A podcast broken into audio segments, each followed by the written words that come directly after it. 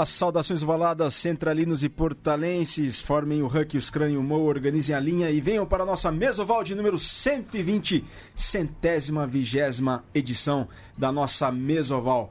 Vem direto comigo, Papo Reto, eu sou Virgílio Neto e vamos à escalação da nossa centésima vigésima mesa, que é a seguinte: na ponta, com sua velocidade, agilidade e rapidez, perfurando tudo como um raio, Vitor Ramalho, ele que não dá galho. Ra raio Ramalho foi uma tentativa, né, Virga, de fazer mais uma rima. Foi, foi uma ah, tentativa. Não rolou. Mas é. É isso aí, estamos num programa bastante interessante de hoje, reservado aí sobretudo vai discutir o rugby feminino, né? Rugby feminino que nesse final de semana vai ter a estreia da temporada 2018 do Super Sevens feminino. Teremos é, muitos jogos lá em Florianópolis. Aliás, é, acredito que amanhã a gente deva publicar, inclusive, a prévia com os grupos, tudo bonitinho, mais aí sobre o Super Sevens que está chegando. Então, nossa convidada tem tudo a ver sobre o assunto Super, Super Sevens, mas muito mais, porque tem muita história com as Iaras. Exatamente, tem muita história mesmo, mas antes de apresentá-la, a gente vai com ele, cujo rugby é por inteiro, Diego Monteiro. Tudo bem, Diegão? Tudo bem, Virga? Jogando de centro agora. É, boa tarde, vou começar, antes de falar de começar que foi um final de semana histórico para a primeira linha. Owen Franks, pilar dos All Blacks, completou 100 jogos com a camiseta dos All Blacks e nunca marcou um try. No entanto, o Jumbão do Serra Gaúcha chegou a 6 tries pela Taça Tupim, 5 jogos, primeira linha, artilheiro na Taça Tupim. Ah, mas Jumbão é Jumbão, cara. cara Jumbão é incomparável. Não tem Owen Franks, é não tem Pilar. Pilar, 6 tries, 5 jogos. Ah, mas é o Pilar moderno, Pilar clássico é 100 jogos e nenhum try. E olha que os All Blacks fazem try. Não, pra quem conhece Jumbão... Eu quero Jumbão no Mesoval, já tá, já tá colocado aqui no ar. Pra quem tem Jumbão no Serra Gaúcha, lá não tem Owen Franks, não tem Os do Hunt, não tem essa galera toda aí que vai fazer frente pro Jumbão, não. E agora vamos com ela, o motivo principal do nosso Mesoval ela, é nossa convidada pela primeira vez na nossa mesa. A gente agradece imensamente por ter comparecido. Edninha, Edna Santini, Pocket Rocket, muito obrigado por ter vindo. É uma honra, uma honra recebê-la, Edna. Boa tarde a todos, obrigado pelo convite.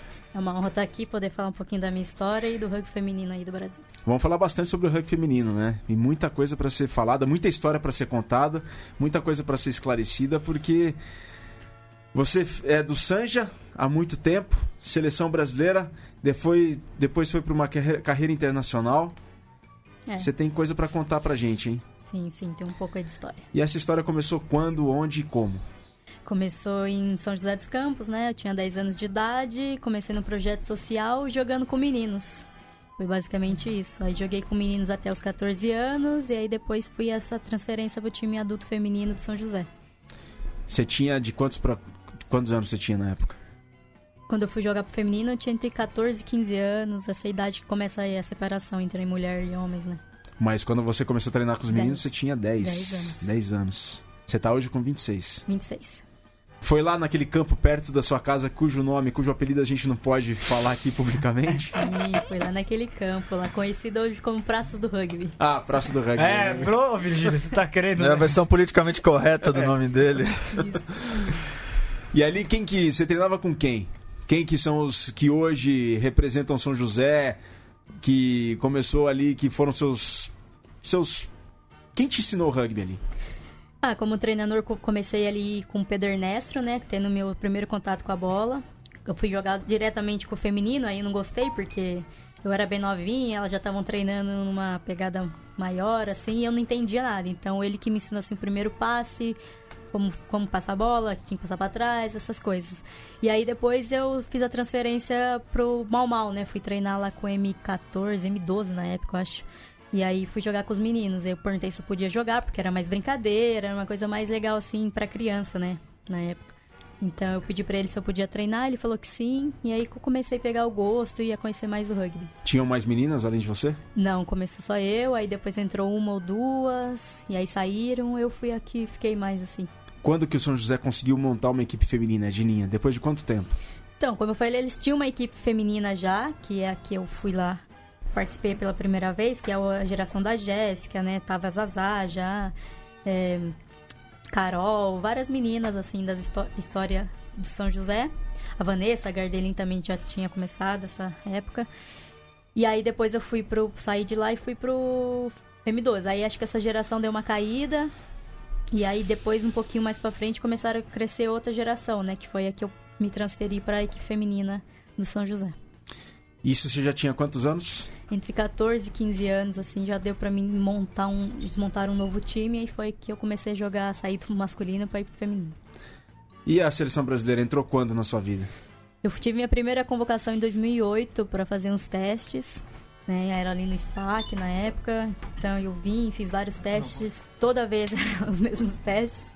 Então eu tive essa aí a 2008 a 2011 só treinando, só fazendo teste e conhecendo a galera. Aí quando foi em 2011 eu joguei pela primeira vez com a seleção oficialmente. Mas você já conhecia as meninas, mesmo jogando Já. com os meninos, já sabia quem que era a Paulinha, já sabia quem que era o cada a a, a Natasha Olsen, já sabia quem que era a seleção Sim, feminina. joguei contra elas, elas ficavam puta porque eu era novinha.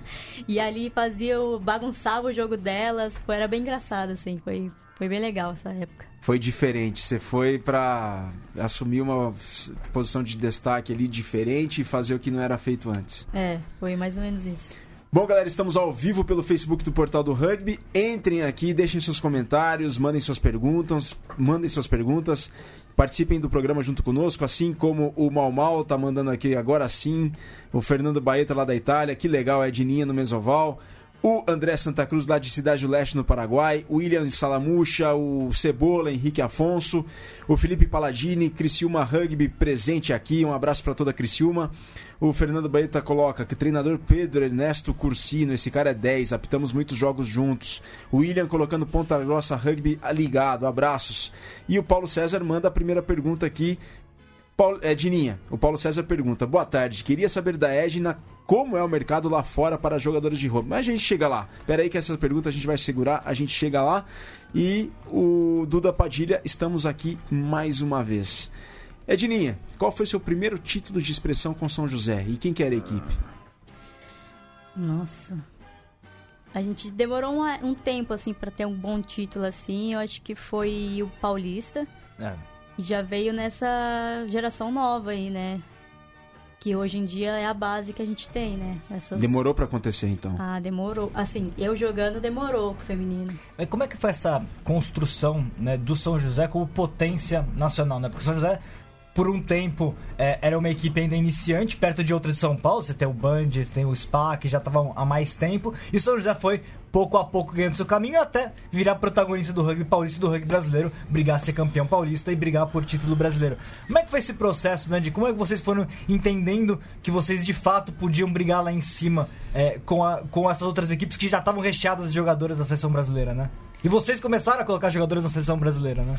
É, tudo vem do nosso trabalho ali de base, né? Eu acho que a, a maioria das meninas que a gente tem hoje no, no time veio da base, né? A gente tinha vários polos que chamava Kaique, Vale do Sol. Então tem muitas meninas vindas desse, desses lugares, né? Como a Cleice, a, a Priscila, são tudo lá do, do Kaique, né? Junto o Pedrinho, essa geração de lá. Então juntou, eu era ali do Esplanada, que é onde coisa, então juntou, né? Foram juntando, acabou esses polos e juntou num lugar só. E foi aí que a gente começou a montar o time, a trazer mais meninas, a ir nas escolas também, divulgar mais. E já pulando um pouquinho no tempo, então, como é que tá nesse momento, desde que você voltou? A gente vai falar mais aí na sua ida pra Espanha, mas desde que você voltou, como é que tá o São José nos seus novos objetivos dentro do feminino, né? Era pra ter ganho o Campeonato Brasileiro, passou muito perto. Evidentemente que o objetivo é esse nesse ano, mas como é que tá esse processo aí pra dar esse passo adiante e ser campeão de tudo, na verdade, né? Porque já foi campeão paulista, falta o brasileiro. É, podia ter sido também campeão paulista assim, nesse ano, mas o, o Band fez um trabalho muito bom. E o nosso foco mesmo era ser campeão brasileiro esse ano. Então a gente está trabalhando forte. A gente passou de um processo de dois treinos na semana para quatro. Quatro treinos de rugby. E um de academia todas juntas, fora os treinos à parte de cada uma na sua academia. Então acho que isso foi a maior mudança, assim. A gente, meu, se vamos passar de dois para quatro, pode ser que melhore.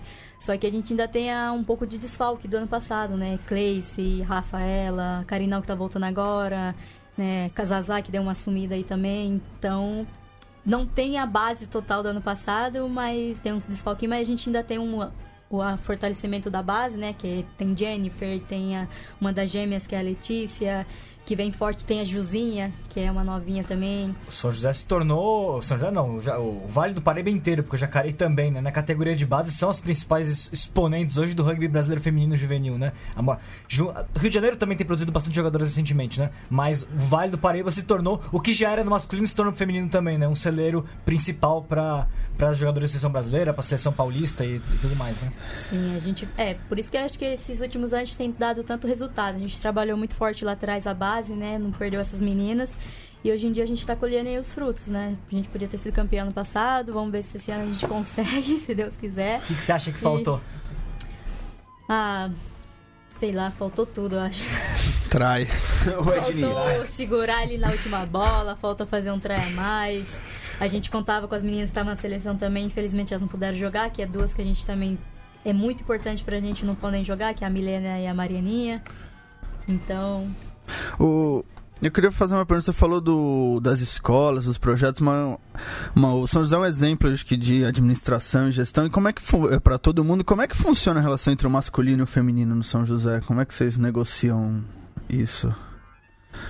Negocia. Você quer saber se é pacífico não, ou não? É, não, em termos de recursos, em termos de quem administra o feminino, são as próprias meninas, se é a presidência, como é que se vocês funcionam de maneira mais independente ou não? Não, o clube funciona para todos, assim, sabe? A gente, a gente tem o.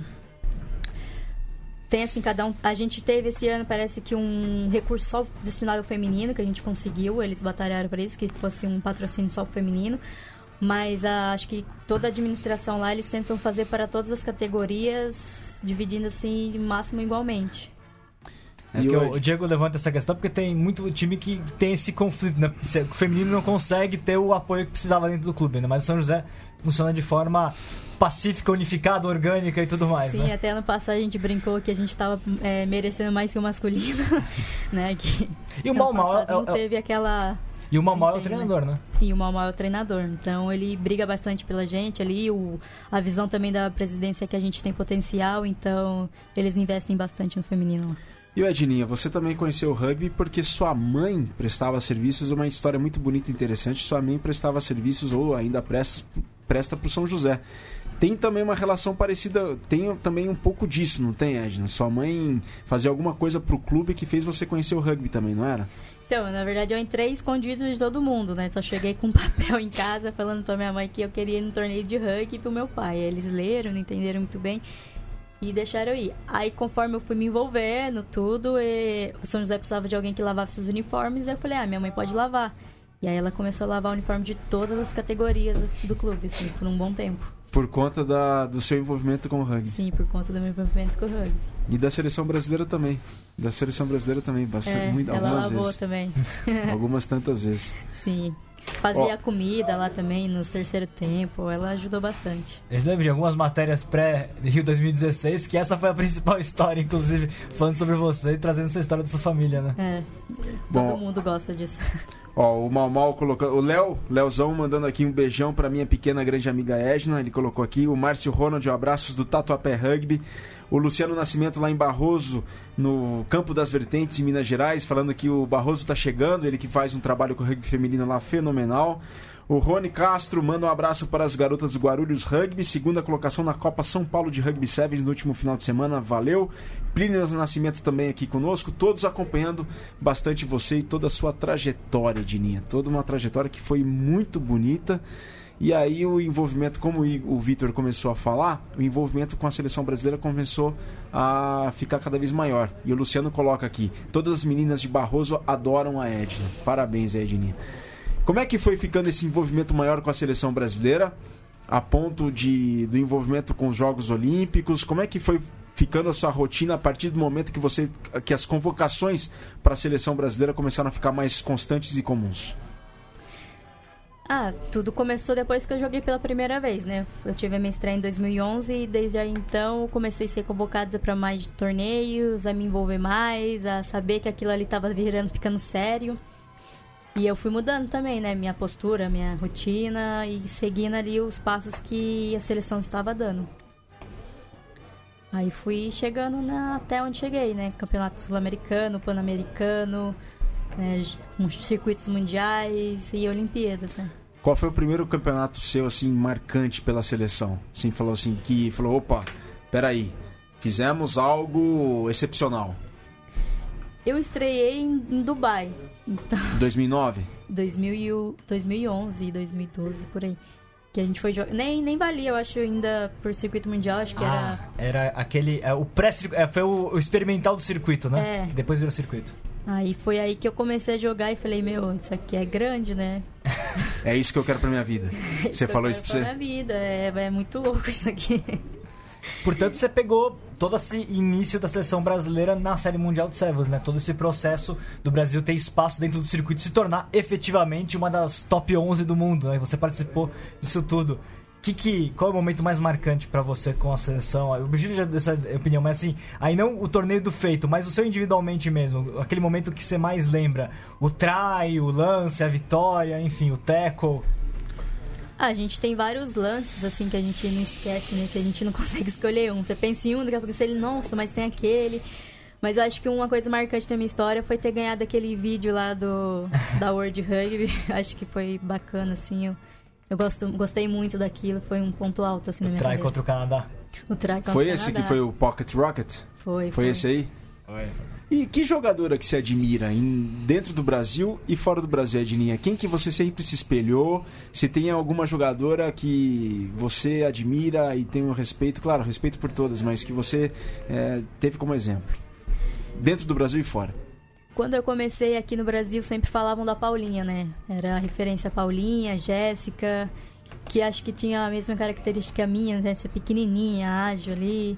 Então eu tive sempre a referência dela, sempre tentei ver assim o que ela fazia, seguir assim os passos dela e depois caminhar para uma individualidade minha, né? Vendo o que ela fazia, mas com as minhas características assim. Então acho que ela foi uma pessoa que esteve sempre na minha carreira, não só para mim vendo, mas as pessoas de fora também me comparando e dizendo que ela era um, um espelho, era um- alguém muito importante dentro da seleção, que seria legal ver a gente jogando juntas. E fora. Fora, ah, tem várias. Acho que eu admiro bastante como a Charlotte joga, né? Da, Keslick. é. Que também é pequenininha, né? Ela é um pouquinho mais alta que eu, assim, mas, ela joga, assim, o que eu vejo mais com a posição que eu jogava, que era de Ralph, né? Então ela é uma pessoa que faz um trabalho muito bom ali. Mas tem tantas outras também da Nova Zelândia, tem várias ali, a Blade, a, Na- a Porsche, a- então. Quando você começou com a seleção, qual que é a sua- era a sua referência do rugby brasileiro, das veteranas que você já via, de vez em quando já jogava contra, você ganhou oportunidade na seleção, quem que era sua- quem eram as suas inspirações dentro da- das Iaras? É, segue ali a Paulinha, tinha a Baby também, tem, tem umas características bacanas dela que a gente admira pra caramba. E. Ah, cada uma você pega um pouquinho, né? De uma- alguma coisa assim que você vê. E você admira a Júlia também, fazia um trabalho legal na seleção. Ela era uma pessoa bem, bem correta, que levava o trabalho muito sério, muito duro.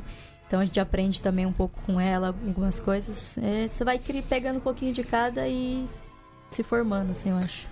PAN 2015 e Jogos Olímpicos Rio 2016. Foi um processo bastante árduo e bem intenso da carreira de todas as jogadoras. O que, que você pode contar? Que que você, como é que você resumiria essa preparação que teve os Jogos de Pan-Americanos de Toronto no meio do caminho e que culminou com os Jogos Rio 2016? Foi o período que você foi mais testada na sua vida, assim, Edninha, em termos mentalmente e fisicamente? Foi, foi um processo marcante, assim, na minha vida. Foram três anos, eu saí da minha casa pela primeira vez para morar em São Paulo, né? E me joguei nessa vida. Tinha Quando que você dia- saiu de, de São José? Ah, eu acho que a centralização começou em 2013, eu acho, 2014. Agora eu não recordo bem, assim, não. Mas foi aí, foi quando eu me mudei de São José para São Paulo e vamos seguir essa vida. Não sabia o que, que era, só sabia que tinha que acordar todo dia, 6, 7 horas da manhã e voltar do treino 3, 4 horas da tarde. Era só isso que a gente fazia, né, o tempo todo. E era treino, vídeo, análise, tudo.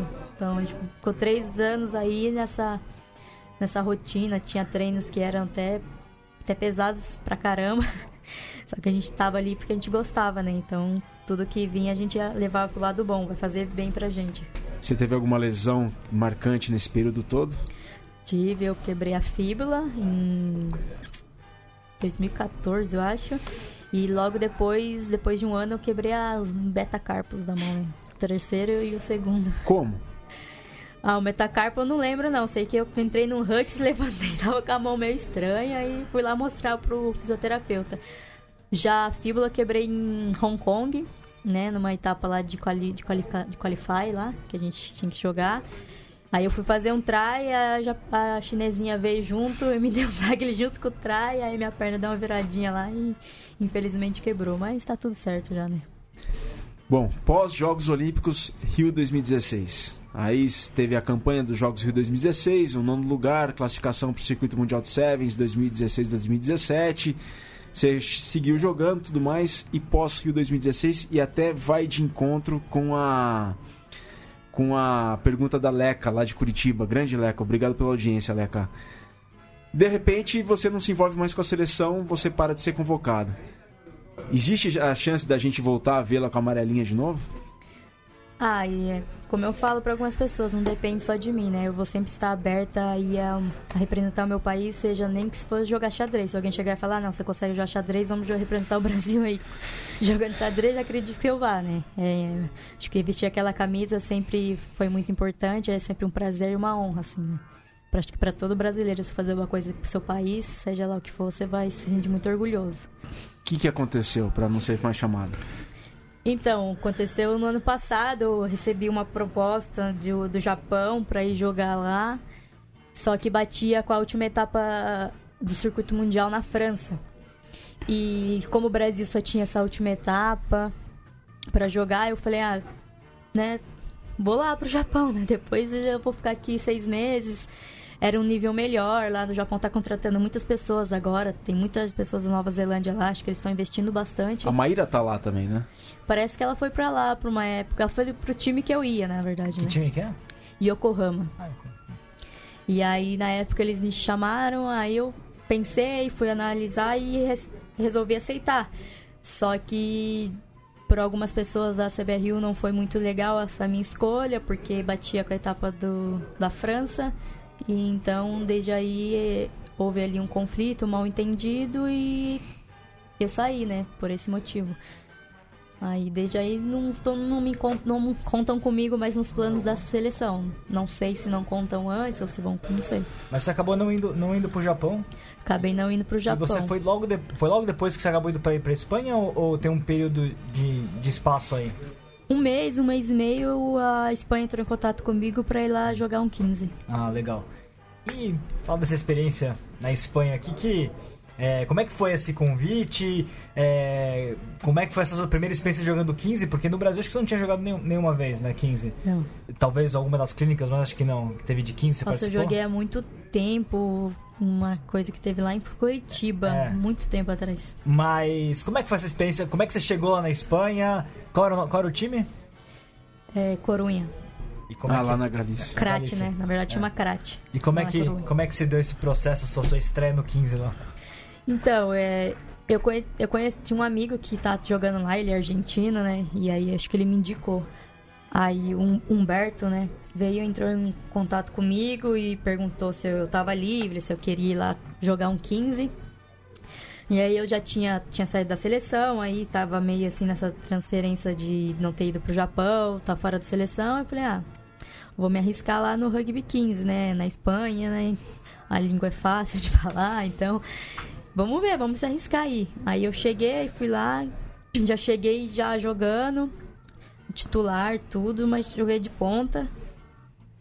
Assim, não pegava muito na bola, pra falar a verdade.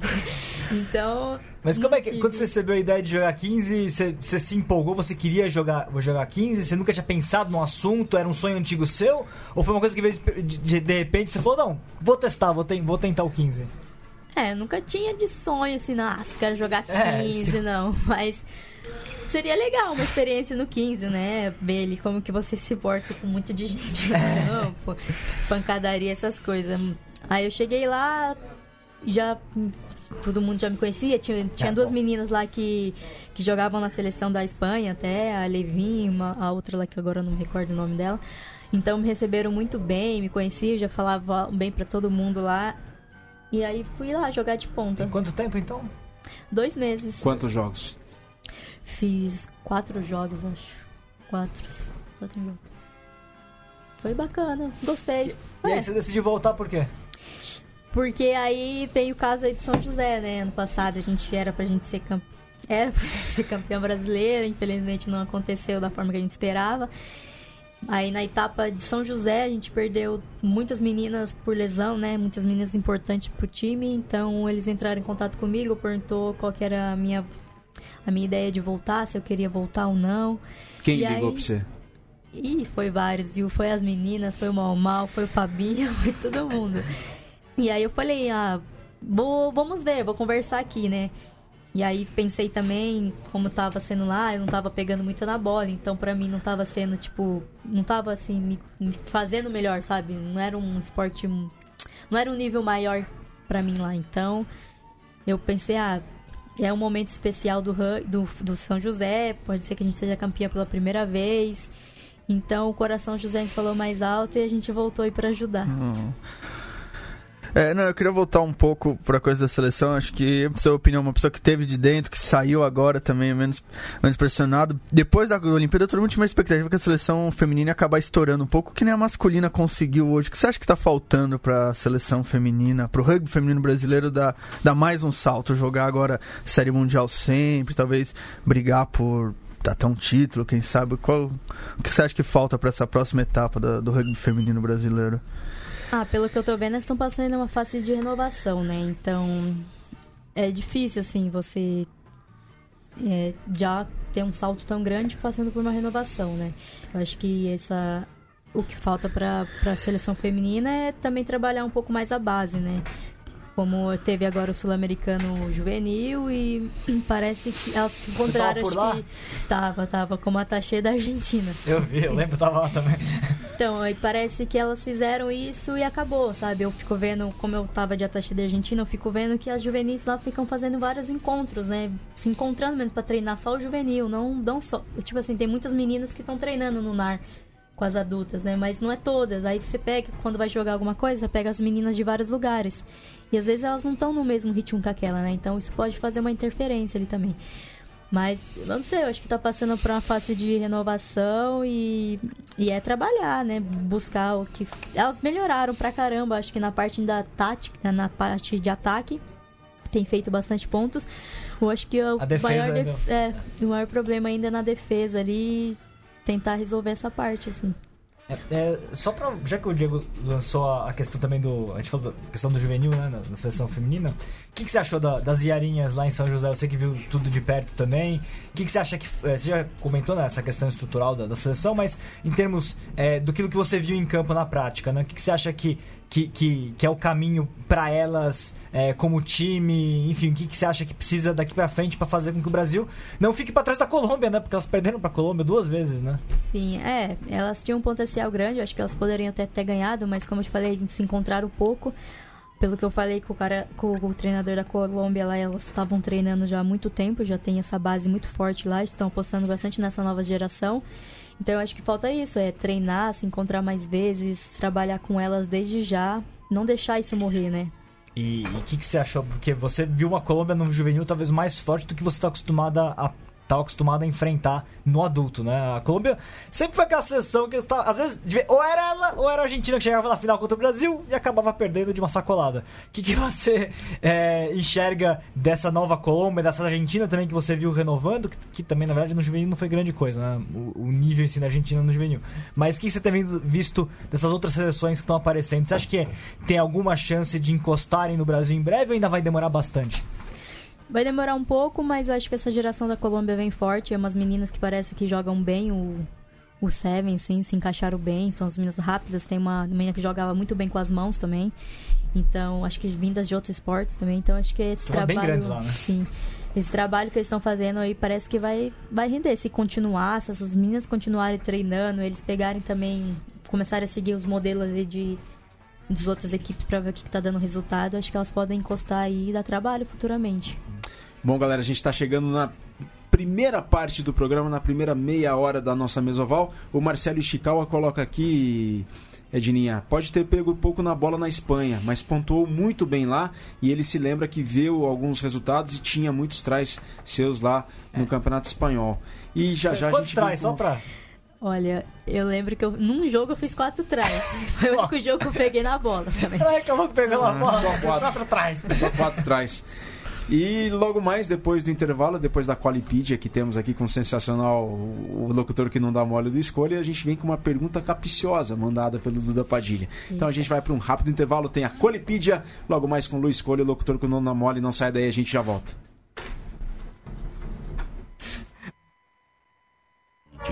As efemérides do dia com Luiz Colli, um narrador que não dá mole.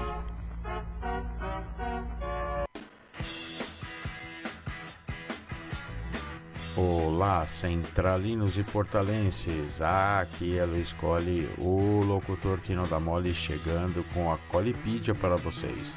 Colipídia do dia 28 de agosto de 2018. É, notaram a diferença na abertura da Qualipídia? É uma homenagem para a primeira transmissão do Repórter Esso da Agência Nacional de Notícias. A sua primeira transmissão ocorreu no dia 28 de agosto de 1941. Em 28 de agosto de 1963, Martin Luther King fez o seu famoso discurso Eu Tenho um Sonho. Tradução de I Have a Dream. No dia 28 de agosto de 1903 é fundada a Harley Davidson Motor Company. Por isso, você escuta Steppenwolf com Born to Be Wild no fundo. E também no dia 28 de agosto, mais de 1893, foi inventada a Pepsi Cola. No rugby, no dia 28 de agosto de 1999, diante de uma plateia recorde da época de 107.042 espectadores, no Stadium Australia, hoje ANZ Stadium, os Wallabies derrotaram os All Blacks na última partida do Tri Nations daquele ano. Mesmo com a derrota por 28 a 7 para o time da casa, os All Blacks se sagraram campeões do torneio pela terceira vez. Vamos aos aniversariantes. Hoje, dia 28 de agosto, o fanzaço de rugby José Carlos Dantas. No dia 30 de agosto, na quinta-feira, Henrique Ferreira, um dos lendários templários. No dia 1 de setembro, no sábado, Ítalo Marques da CBRU, Andressa Cabral do Curitiba, Isomiro Bittencourt dos Predadores de Guaíba e Adrian Sylvester do Harlequins e do Tri Rugby no Rio de Janeiro. No dia 2 de setembro, no domingo, Edivânia Cristina da Escola de Rugby de Lagoa Santa, Eduarda Gesser do Joinville, o treinador Theo Bennett e Eduardo Tironi da ESPN completam aninhos. Pois é isso aí, pessoal. Agora continue com a Edninha Pocket Rocket no Mesoval para vocês. Um grande abraço e até a semana que vem.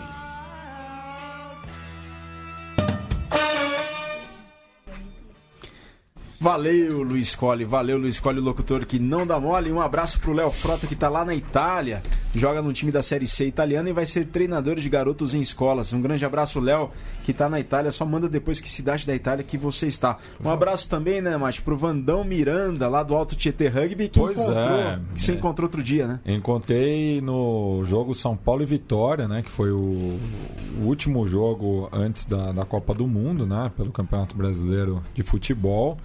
Tava caminhando ali pela Saad em direção ao estádio, daí parei numa, numa barraca lá de lanche.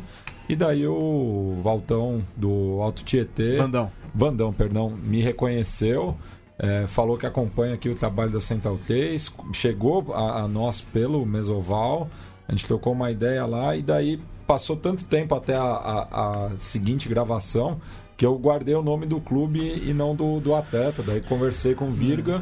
O Virga esteve no Morumbi nesse último domingo. é, postou uma foto, ele comentou lá e a gente fez a ligação agora. Vandão, que inclusive tem a Trai 73, uma- tem, faz camisas personalizadas temáticas do rugby que você encontra, sabe onde, Virgílio? Na loja do rugby, a loja do rugby brasileiro, loja do rugby.com.br, você encontra todo o equipamento do rugby nacional, é loja do rugby.com.br. Quer fazer também, falar da- do Apoia-se, Mate? Sim, para manter aqui a produção da casa, né? Assim como o Vandão, que chegou pelo, eh, pela Mesoval e acabou conhecendo né, os, os outros programas aqui da Central 3, você entra lá em apoia.se barra Central 3 com numeral para saber como manter a nossa produção aqui de pé. É isso aí, galera. Então, ó, não se esqueçam, tem o Apoia-se da Central 3, tem a loja do rugby.com.br, acessem lá e adquiram todo o material para vocês poderem praticar e torcer pelo rugby nacional e rugby internacional. Edninha pergunta que o Brasil quer saber. O Brasil quer saber, Edninha. E o Duda Padilha pergunta: Procede que a Edna vai noivar ou não? Um fantasma contou pra ele. Isso daí tá longe ainda, viu? Não sei de nada não. Por enquanto não tem nada confirmado. O- teve um comentário aqui do Francisco Bouzas, ele coloca o Duda causando, Duda causador. E aí? É, o Duda tá causando, acho que ele tá querendo casar. Eu e o Punch logo. Faz quanto tempo vocês estão juntos? Dois anos e sete meses. Vocês conheceram como? Ele foi lá naquele. Jo- é, jogar naquele equipe que o Guanabara montou, de Sevens, Guana Total. E aí, como eu sou muito amiga lá do pessoal do Guanabara, eu esse cara que era responsável lá, ele chamou eu pra ser treinadora de habilidades desse equipe. Olha. E aí foi onde que a gente se conheceu, né? Fui lá passar uns treinos pra ele e tudo. Ele é da onde? Opa, Então, ele é argentino, morava em Natal. é isso que eu falo. O Punch jogou no Armstrong Dragons. É, do. O Punch tem 10. história, hein? Punch tem história. Olha, que esse Armstrong Dragons produziu de gringo pro Brasil. É, o Devete, o Punch, não é? Então.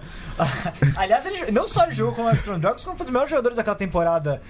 Ele, ele brigou por artilharia do, do Campeonato Brasileiro naque- naquele ano. Eu até lembro que ele veio aqui no, no Rugby para Todos fazer a foto como capitão do, do Armstrong Dragons, enfim. Aí depois acabou rodando o Brasil, tá no São José, né? Agora tá no São José. E tem uma história muito triste esse time também, que o treinador italiano foi morto, né? Ah, eu não sei, isso daí é uma história complexa. Triste foi que a CBRU, num negócio de regulamento lá pra não pagar passagem, meio que achou lá o negócio pra expulsar eles do brasileiro. Ó, polêmica, Eu não sei de nada que você Diego. tá falando. Eles, eles, eles, eles colocaram uns, uns jogadores que não estavam inscritos. É uma confusão assim técnica e eles foram 2004 rebaixados. 2014 esse rolo, depois a gente procura se a gente encontra alguma das notícias da época pra ver se que, que falava que eu sinceramente não lembro qual que foi o rolo. Ó, e o Duda coloca assim, Pancho, pede aí em público. É, Edninha. Em pro- Opa! Imagina o Mesoval sendo Ao vivo! ao vivo de um pedido de noivado. Seria ótimo isso aí. Seria maravilhoso. Olho, olho na timeline aqui, hein? Já que ele perdeu a chance na Olimpíada, né?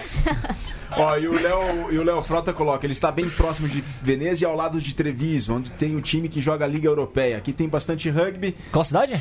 perto de Treviso. É, mas ele não deu a cidade? Não, ele Fala a fo- cidade. coloca, estou bem próximo de Veneza e lá ao lado de Treviso, mas onde? Fala a cidade. É, provavelmente a cidade é muito pequena, e pra falar, ele. Não, mas é, a gente.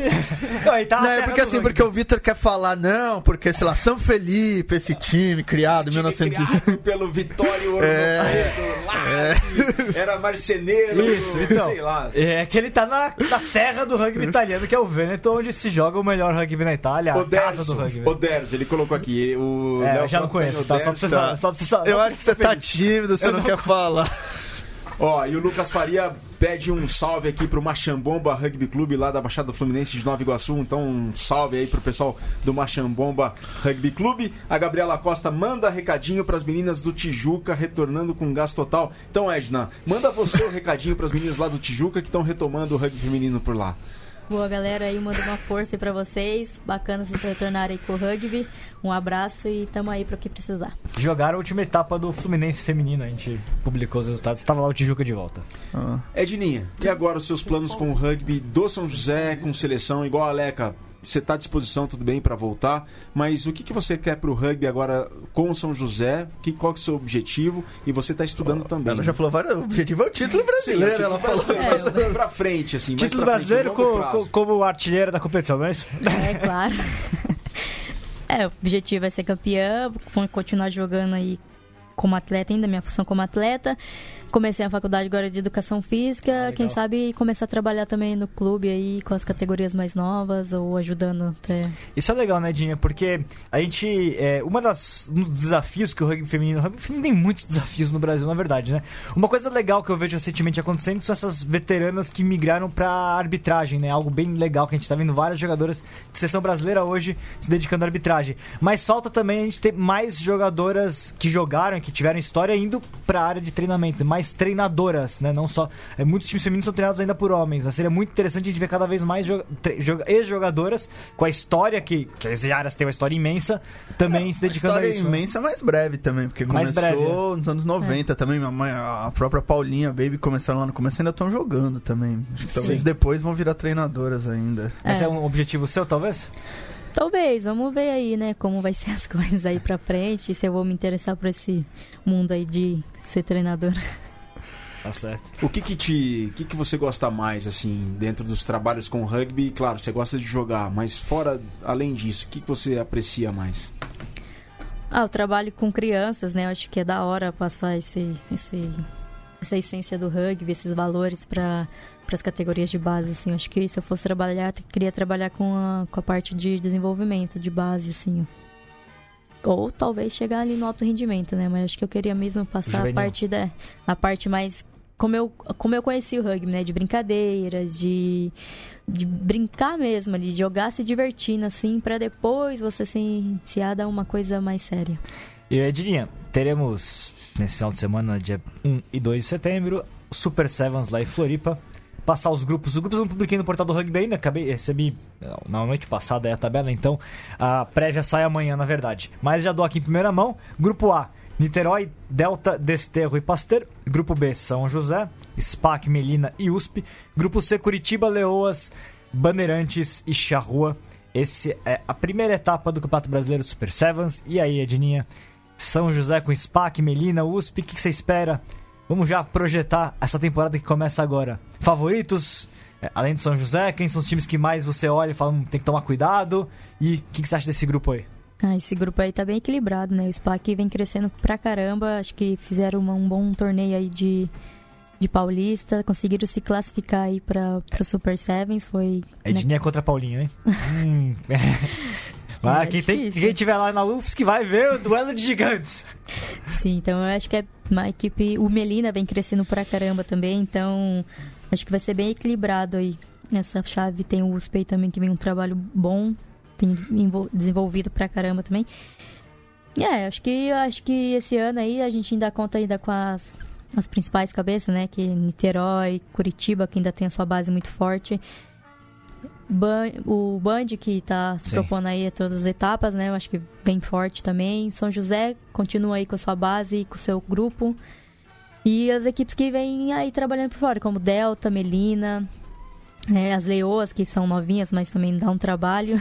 Deve contar ainda com a Raquel e com a, com a Luísa, creio eu? Então, não sei. É. Não sei se, se elas continuam lá ou se elas vão jogar com o Charrua, já que o Charrua vai participar, né? Vamos descobrir pra colocar na Então. prévia isso também, viu? É, então. É, as etapas são agora em Floripa, depois Niterói, São Paulo dias 21, 20 e 21 de outubro, São José dos Campos dias 17 e 18 de novembro, São Paulo no Lions dias 8 e 9 de dezembro e a de Curitiba ficou remarcada, Vitor? Que que É, eu não tenho ainda a data. A Leca tá até assistindo aqui o programa. Se ela tiver a data, ela pode dar pra gente ainda, porque eu não sei quando é que ano vão seria. ser cinco etapas ou seis. Eu Teoricamente seis. seis? É que, Com essa de Curitiba. é que a primeira foi adiada, a gente não sabe se ela vai ser recolocada em algum lugar do calendário, entendeu?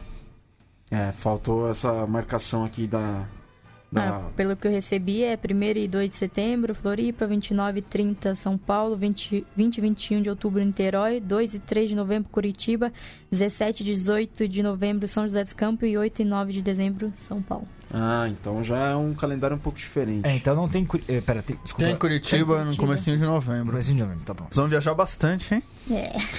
É, vai ter chão aí pela frente, bastante chão ainda pela frente. E, ô Edna, teve uma pergunta lá no começo do programa, lá atrás, que falava da sua carreira, que perguntava da sua carreira na, na Espanha.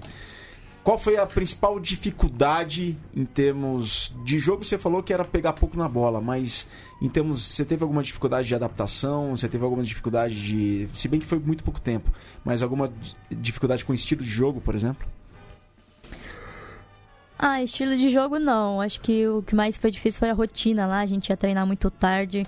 Era, começava às 10, acabava, acabava meia-noite, aí chegava todo mundo, né? Morava com 14 pessoas, então chegava com todo mundo para comer, tomar banho no mesmo horário. A gente ia dormir tarde, né? Acabava dormindo duas horas da manhã. E aí acordava já tarde no outro dia, já vai pro almoço direto. Passava a tarde sem fazer de nada e de novo começava o treino 10 horas da noite. A gente treinava três vezes na semana. Deu pra passear bastante na cidade então. Pior que não dava, porque a gente morava afastado Ah. do centro. E aí tinha um carro lá. Tinha dois carros, mas só que tinha duas pessoas que podiam dirigir. Então, então tinha que esperar todo mundo se juntar pra ir todo mundo junto. Os espanhóis são famosos por dormirem tarde, né? É, é verdade. Ó, era a siesta colocada no calendário oficial aí da, da equipe. Ó, e o pessoal aqui nos comentários está falando que a etapa de Curitiba ficou pro feriado de finados, dias 2 e 3 de novembro. Agradecer o Mal Mal e a Isabela Gomes que deram essa informação. Então a etapa de Curitiba ficou pros dias 2 e 3 de novembro. Ô, desculpa, são quantas equipes no núcleo fixo? São oito. Oito e aí mais quatro ou oito convidados. A primeira etapa tem quatro convidadas. Aí varia de acordo com, com a etapa. Bom, antes só passar para os demais temas, só mandar um abraço pro Pedro Nuin. Hoje é aniversário do Pedro Nuin, gerente de marketing da Confederação Brasileira de Rugby, 30 anos. Parabéns aí, Pedro. De abraço, E- Pedro. Um abraço pro Pedro e falar agora, a gente está entrando na reta final do programa. Vamos falar de rugby brasileiro e rugby internacional também. Edna, você está acompanhando o Super 16? Você deve estar acompanhando, não? Acompanha um pouco. Mas é onde que o São José está jogando. E aí, essa São José impecável, né? É. Pegaram uma- um grupo aí, teoricamente, um pouco mais fácil, né? Porque contando com Guanabara e, e BH que vem, vem subindo, mas ainda não tá no nível igual aos outros, né? E encontrando um muito forte que é o Jacareí, né? Então a briga ficou aí com esses dois. Que foi um jogo lá na casa dele, eles ganharam, e um no São José apertadíssimo, Jogão, mas né? saiu com, saiu com o resultado. E a Geisa fez uma, a Geisa fez uma cara aqui de, nossa, foi apertado mesmo o jogo contra o Jacareí, dois clássicos duríssimos, hein? É, a cara que ela fez aqui, a assessora de imprensa do São José Rugby Clube tá aqui conosco. Um abraço pro Gabó que tá nos assistindo, ele tá fazendo um trabalho muito bacana lá no Jacareí. Vitor e Diego, vamos aos resultados da Super 16 dessa última rodada? Bora aí. Vamos lá, Vini. É, Super 16 que conheceu todos os classificados, já adiantando. É, ainda não, ainda não. né? O Desterro ainda não. O Desterro empatou com o Charru, aliás, um. Eu vi esse jogo, pelo- o Desterro colocou no, no streaming, um baita jogo, foi bem apertado. Desterro tinha Ige, tinha Bruxinho, o Charru ainda assim conseguiu jogar de igual pra igual na base. É, saiu na frente, levou a virada no fim, e aí no último lance, 3 minutos já com o tempo esgotado, cravou o try do empate, um 24 a 24 bem interessante aí pro, pro, pro Charrua, mas o Desterro continuou um ponto na frente. Última rodada, se o Desterro venceu o San Diego, o Desterro tá em, em segundo lugar classificado, o Charrua iria lá pra repescagem. Mas é, a única. Ah, é que esse grupo vai ter esse esquema É, maluco da. CBR. É o único Oi, grupo que que tá grupo vai classificar três, então? Esse grupo, grupo, É o grupo- são dois e aí um pra pescagem que enfrenta o segundo do grupo C. Portanto, SPAC contra Desterro Charrua, provavelmente Charrua, porque acredito, com todo respeito ao San Diego, mas acredito que o Desterro faça o resultado contra, o- contra o San Diego, né? É, a- é a tendência. Vamos lá, dia 25 de agosto tivemos Jacareí 106. BH 0, o Diego gosta bastante dos placares centenários, né, Ah, Diego? acho 106 que- a 0. É, Pasteur 62, Niterói 10. Pasteur classificado, Poli 47 a 0 pra cima do Band Saracens, aliás, placar contundente da Poli. O Band teve jogadores de seleção brasileira jogando também e a Poli se impôs. Vai decidir com o Pasteur aí, não no confronto direto, mas vai decidir em jogos separados aí quem vai ser o primeiro colocado da chave. Tivemos SPAC 42 a 12 contra o Pé Vermelho, Virgílio Neto esteve lá. SPAC se impôs, né, conseguiu a classificação, tinha ainda um- a- a- alguma chance matemática pro Pé Vermelho. É, Farrapos 78 a 19 contra o San Diego. Curitiba 86 a 0 contra o Templares. A gente publicou 91, mas na verdade foi 86. Aí quando saiu a súmula o placar tava diferente. É, é sempre acontece, mas tudo bem, paciência. E tivemos São José 70 a 6, 70 a 6 contra o Guanabara. E o que eu já mencionei, 24 a 24 de. Falando em placares centenários, o Sofia Feleste também, acho que tomou 98 pontos no direito. 94, calma lá. 94. É, E ô moçada, a abertura da Copa USP acontece, cara. no, Super 16 aqui, até um abraço pra galera lá, um abraço pro Toniaso. É, que está na audiência do programa. Esse fim de semana vai ser repleto de rugby lá em Porto Alegre, porque a gente vai ter San Diego que recebe o, o Desterro e o Charrua que recebe o Farrapos na Ípica. E o Charrua não vence o Farrapos. Se o Charrua quiser passar para a fase seguinte sem precisar da repescagem, o Charrua não vence o Farrapos há muitos anos. Oh, há o- muitos anos. Esse jogo foi a primeira vez que uma equipe da Taça, que era da antiga Taça Tupi ganhou, de- é, conseguiu pontos em cima de uma equipe do Super 8, não é? Foi mesmo. Como é Bem é? lembrado. Desculpa. Da- das oito que jogaram ano passado, Ah, sim, essa é. foi a primeira vez que ela, uma equipe não, não ganhou. É, não perdeu. Não perdeu. Uma equipe da Tupi, não- que vinha da É. Tupi não perdeu É. pro time do Super 6. Pera aí, teve um que o, o BH venceu. Não, gente, o Jacareí, quando subiu de divisão, deve ter Não, que- tô falando Não. desse Ah, ano. desse ano, sim, esse sim, ano, sim, esse ano. desse Ah, ano. não, Jacareí. Até, Que o, até o que Dragons o- Esse venceu. ano você tem uma clara diferença técnica É, entre as equipes que jogaram do Super 8 ano passado para as equipes que subiram da, da Taça Tupi. O Niterói, o Charru, o San Diego, o o Pé Guanabara. Vermelho, Guanabara, É. o BH, todos esses tiveram muita dificuldade ainda É. com as equipes do Super 8. Conquista importante pro Charrua, que é um clube que é um clube histórico do Rio Grande do Sul. Primeira vez, estranhamente a primeira vez, né? tem tanta história o Charrua, mas nunca tinha jogado a primeira divisão nacional. É, estreando a primeira divisão nacional, consegue um, um resultado bastante interessante. Um trabalho muito bacana do Marques. O Marques que trabalhou Ah, muito verdade. tempo no Bandeirantes Saracens, voltou lá para Porto Alegre e tá fazendo um Que trabalho tinha ido pra muito Nova bacana. Zelândia, né? O Marcos voltou. Tinha, tinha. Tinha e tá fazendo um trabalho muito bacana lá no Charrua.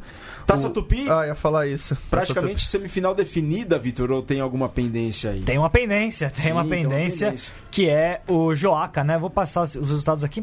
O Joaca, ele. Jo- Foi um jogo fenomenal, na verdade, né? É Porque o Joaca precisava de um pontinho pra se classificar. Lembrando, né? Taça Tupi já tem três classificados para semifinais. Tornados e Rio Branco já estavam garantidos. Venceram Rio Branco 29 a 10 sobre o Confidentes de Ouro Preto. E o Tornado 63 a 6 contra o Berlândia lá em Minas Gerais. No grupo B, o Serra Gaúcha já estava classificado e faltava somente uma vaga a ser definida entre Joaca e, e Chapecó. E o Joaca precisava de um pontinho só na classificação. Um pontinho, ponto bônus, defensivo, ofensivo, enfim, para conseguir avançar. Fez três tries sobre o Serra Gaúcha, abriu 22 a 0 e levou a virada 31 a 22. Não conseguiu o ponto bônus. É, eu falei do Jumbão, ele três tries do Jumbão, hat-trick de Pilar no jogo. E, Ô, e o mas Serra é bom não falar muito vitória. do Jubão, que a CBRU vai lá e É. leva ele pra São Paulo. O Chapecó fez sua parte, venceu 45 a 21 o Lobo Bravo. E a diferença tem 4 pontos agora entre Jo- Joaca e Chapecó. Mas o Joaca tem tudo aí pra conseguir a classificação se passar pelo, pelo Lobo Bravo na última rodada. Então, assim, então seriam Tornados, Rio Branco. Tornados Rio Branco, Serra Gaúcha e provavelmente Joaca. A questão é o mando de jogo. Dificilmente o Rio Branco vai conseguir tomar o mando de jogo do, do Tornados, porque tem que vencer por uns 40 pontos de diferença aí o Tornados. Então deve ser Tornados contra Joaca e Isso, Serra Gaúcha Zero contra Rio Branco. Deve ser. Próxima tornados rodada, que tá, tá. Os Tornados que tá voando. Matias Alcino. o- Então, O, o Alcindo consegue ser artilheiro do Paulista B, artilheiro das, das Tupi. Ele é um monstro, cara. Tá, ó, fez quatro trás esse jogo, parece, aí contra o, É, contra o próxima- Uberlândia. Próxima rodada Taça Tupi, Tornados contra Rio Branco, Inconfidentes contra o Uberlândia, Duelo Mineiro, Serra Gaúcha contra Chapecó e Lobo Bravo contra o Joaca lá em é, Guarapuá. Mariano de Goicoechea, que também que assumiu o Tornados esse ano e tá fazendo um trabalho. Mariano, treinador do Tornado, exatamente. Rugby Internacional, The Rugby Championship, Diego Gutierrez, o torneio que você mais ama do planeta. Vamos lá, os E resultados. você falou que os árabes iam ganhar fácil, então pode discutir o assunto aí. o- Bem, os resultados foi 40 a 12 pros All Blacks, um resultado Mas você não que os ganhar? Falando, Eles não ouviram, eu liguei lá pro treinador dar umas dicas, mas o cara não me ouviu, aí você sabe. E os Pumas que surpreenderam foi também. É, 32 a 19 Pumas 32 contra a 19. Não, os Wallabies, que se o rugby tivesse só 40 minutos, estariam voando. Que, que os All Blacks conseguiram, jogam o primeiro tempo sempre fantástico e no segundo tempo tem uma queda, tanto que estão. Fala isso lá pro, pro Joaca. É. 40 minutos já resolveu o assunto. É, tanto que na Austrália está falando muito dessa questão do preparo físico dos jogadores, está bem abaixo dos All Blacks. Problema. E os Springboks, que eu falei, eu não entendo. Realmente a Argentina fazia acho que sete meses que a Argentina não ganhava um jogo. Então conseguiram fazer aí um excelente resultado. Nico Sanches, hein? E Delgui também, Bautista Delgui. É. Fenomenal. Ledesma, que agora é o treinador, o novo treinador dos Pumas, que aliás é uma coisa que eu não entendo, os Pumas e os, os Jaguares são o mesmo time, mas cada um tem um treinador, que é uma coisa que realmente não entra na minha cabeça. É uma pergunta que eu tenho há muito tempo. Quesada que assumiu agora os Jaguares, né? É, mas se você tem os mesmos jogadores, pra que você ter dois técnicos diferentes? É uma pergunta que se faz, é uma importante pergunta. Eu também, eu também É, não entendo. Tem planejamento, tem rotina, tem viagem, tem logística. Sim, mas você tem exatamente os mesmos jogadores. E ele já conhece o que eles têm que fazer, o treinador já tem. Aí eles mudam os mesmos jogadores com um novo treinador que dá tudo diferente pra eles. Então, sei lá, não me parece uma coisa que faça muito sentido.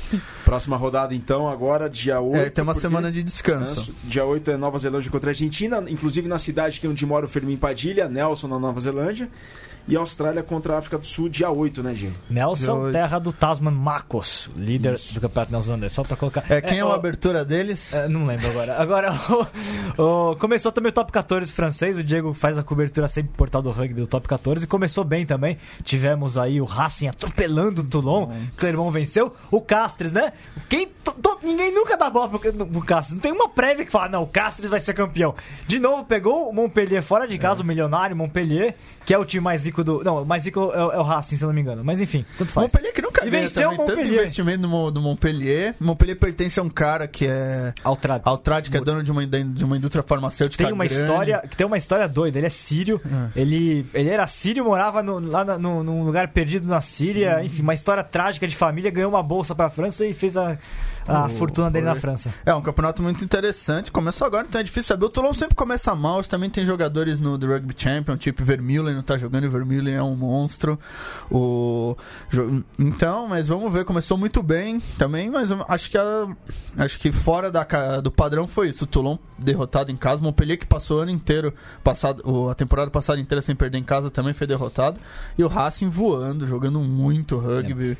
A cobertura tá toda no portal do rugby. Diego fez, tá lá com os vídeos também. Vai ter também é, nos próximos dias prévia da primeira chip e do Pro 14 que começam nesse final de semana. Começou hoje também o Troféu Mundial M20. Enfim, tem, vai estar. O- É só olhar o portal do rugby, tá É. tudo lá. E queria voltar pro rugby brasileiro e falar que o Paulista B teve seus semifinalistas também. Engenharia Mackenzie contra o São Carlos e o outro jogo. Tornados, Tornados, Tornados educando os times que, aliás, um campeonato que acabou, começou um pouco devagar, começou muito competitivo. Segundo É. e terceiro melhores times laranjas do rugby brasileiro. É o que o primeiro.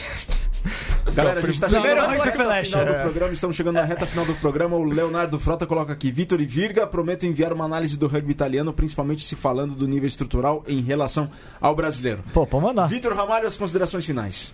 É. Aliás, só porque eu falei melhor time laranja, é porque meu grande amigo PC Paulo César Braga, que ele é lá de São José dos Campos, jogou na Flash, enfim, tá aqui comentando, então um abraço pra ele. É o melhor time laranja, depois vem Tornados e Tucanos. É. Considerações finais.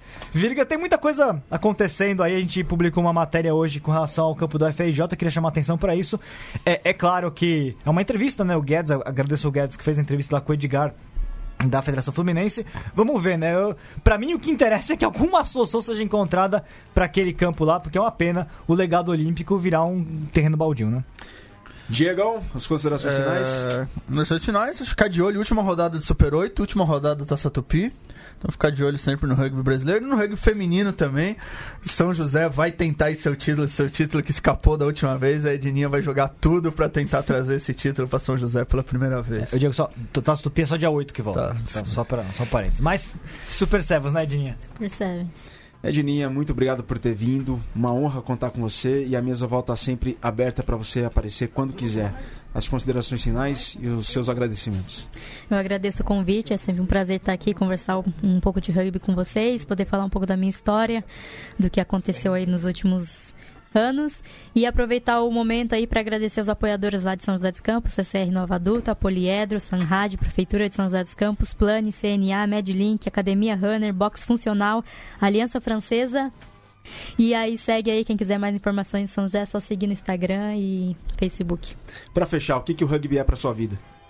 Ah, o rugby é a minha vida. Acho que eu passo mais metade, passei mais metade da minha vida jogando rugby do que fazendo outra coisa. Então, é a minha vida. Tô, isso tá em mim, eu tô nisso, tamo junto. É isso aí, galera. Muito obrigado a todos vocês que nos acompanharam. Um abraço lá pro Miguel Teixeira, lá em Portugal. Que grande programa. Vocês são o máximo. Um abraço desde lá de Lisboa, no São Miguel, em Portugal. Fernando Baeta, esse na verdade é Esporte Olímpico. Marcião do Alib também aqui conosco. Muito obrigado a todos vocês que estiveram e fizeram o, o programa conosco. Voltaremos na próxima semana, já em setembro. E setembro promete. Em setembro teremos grandes convidados aqui que se sentarão na nossa mesa oval. Um grande abraço a todos, centralinos e portalenses. Saudações ovaladas e um grande abraço.